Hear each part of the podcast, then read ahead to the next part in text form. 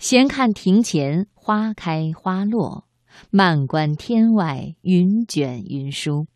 这里是中央人民广播电台经济之声财经夜读，我是安然，伴你的心灵宁静，让你的心灵成长。接下来是今晚我推荐栏目，我们请出责任编辑陈磊。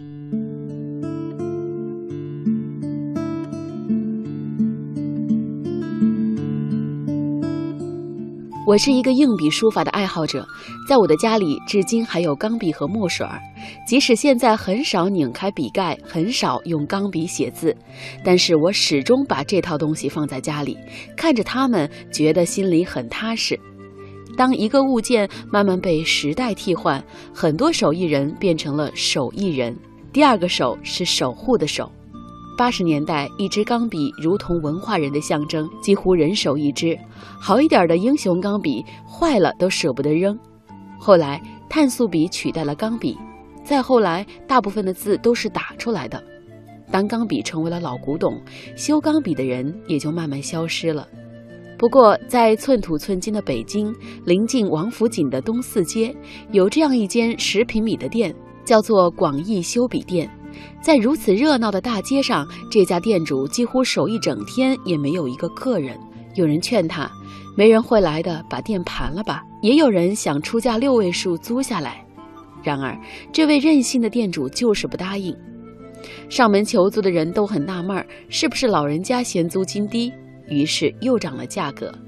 店主叹了口气，摆摆手说：“这不是钱的事儿，你们不懂。”这位倔老头叫张广义。他修了七十年的钢笔，经手四十多万支，从几块钱的英雄到上万元的万宝龙，都从他的手里活过来。今晚我推荐，我们一起来说说他的故事。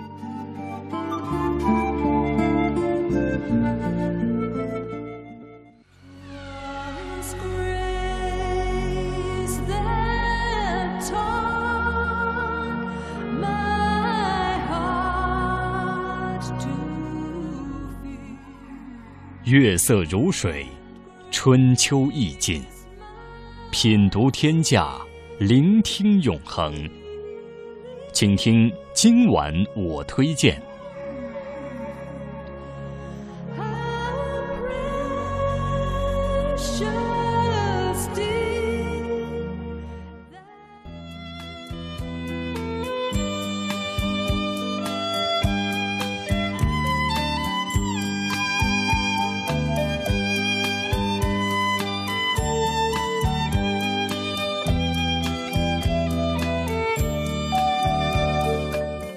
他是京城最后一位修笔匠，他一直觉得，如果连他的店铺都关了，那钢笔该怎么办呢？起先，张大爷也是跟着父亲卖钢笔，后来要用钢笔的人多了，他就自己琢磨着学习修理。那个时候的钢笔是响当当的幸福四大件之一，女孩子结婚，一支钢笔就是体面的嫁妆。中山装也特意开个口子，为了让人们露出别着的钢笔盖儿。还有一句玩笑话是这样说的：插一支钢笔的是中学生，插两支的是大学生，插三支以上的肯定是修钢笔的师傅。渐渐的，张大爷对钢笔有了情结，对买钢笔和修钢笔的人也有了感情。一开始，他也只卖不修。但看到很多钢笔一摔就坏，作为随身的一个物件扔了也真是很可惜。于是张大爷开始自己学习，慢慢钢笔的款式、内部结构他都懂了。只要笔尖儿没有断，他就能够修好。而他也练就出了一个绝活——点笔尖。笔头上有一个比米粒还要小的圆珠，如果掉了，钢笔就废了。他要做的就是把圆珠粘到笔尖上，然后在圆珠上开出缝。这工艺在笔厂里都要靠激光，而张大爷全凭过硬的手艺。后来他只要闭着眼睛一摸，就能够知道这笔尖是不是原装的，上次是不是自己修理的，毛病出在哪里。于是京城钢笔张的名头就渐渐地叫响了。只要是张大爷推荐的钢笔，就会成为京城爆款。即便大家买的洋货派克钢笔，也要专程前来请他帮忙磨一磨，因为有了手的温度，才让字有了灵魂。张大爷修笔也是有原则的，能修就不换笔尖，能少收钱就少收，能不收就不收。还有他不认人，只认笔。